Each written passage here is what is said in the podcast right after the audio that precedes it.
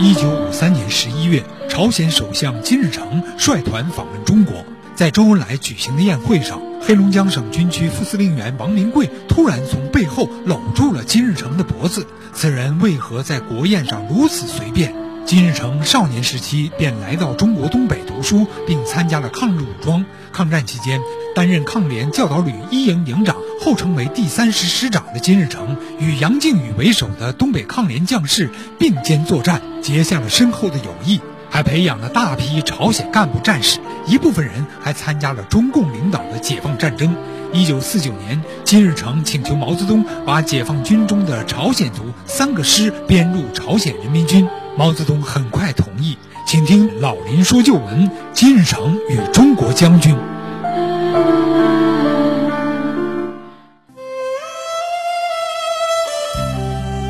好，听众朋友，广告之后，欢迎您继续收听辽宁都市广播，由林霄带给您的老林说旧闻。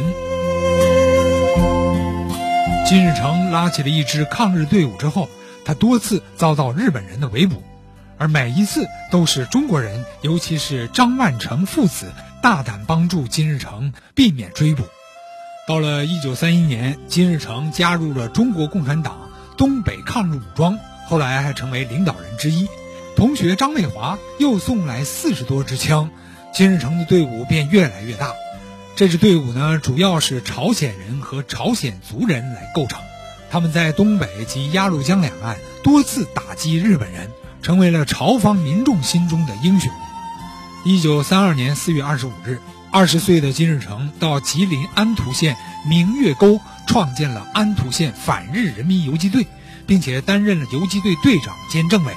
五月一日，游击队打着红旗进入安图县城，吹号敲鼓，振奋人心。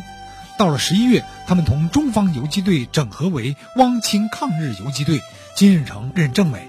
到一九三三年，各游击队再次进行了改编。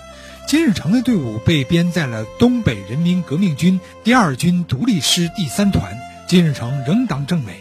三四年，金日成又把队伍改编为人民军，在同中国多支抗日队伍联合作战时，取得了多次战斗的胜利。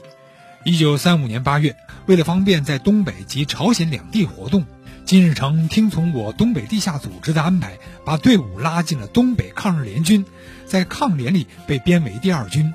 金日成任第二军第三师师长，此时杨靖宇为第一军军长。到一九三六年六月，东北抗日联军将第一军和第二军合编为第一路军，杨靖宇为总司令兼政委。金日成作为杨靖宇部下，保持队伍不变。这一段，金日成领导的朝鲜人民革命军和杨靖宇领导的第一军，成为东南满地区的两大武装力量。敌人的绝密文件以及报纸杂志。常常把金日成的名字和杨靖宇的名字并列在一起。最先向金日成介绍杨靖宇的是中共东满特委书记佟长荣。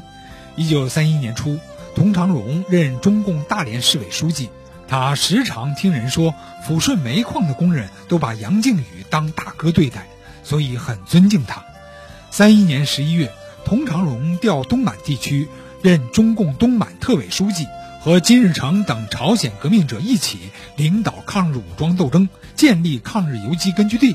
一九三六年十月，杨靖宇所部的第一军第二师师长兼政治委员曹国安率二师开赴长白县黑瞎子沟一带，与金日成率领的六师协同进行多次大规模战斗。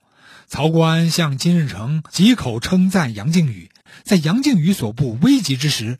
金日成向杨靖宇伸出了援助之手，他急忙准备了一批军火和军需，派一支队伍绕过了勐江县，经过金川、柳河二县，向通化一带移动。这样做呢，是为了分散包围第一军的敌人兵力，给杨靖宇第一军创造突围条件。金日成派的队伍故意大摇大摆，边走边打，直逼通化，以吸引敌人。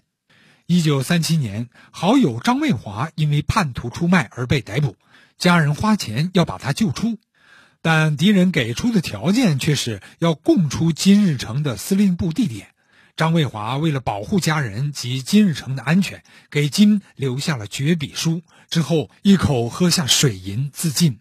金日成后来对张卫华的家属说没有张卫华送的枪就没有我朝鲜人民军啊。好一段广告之后欢迎您继续收听。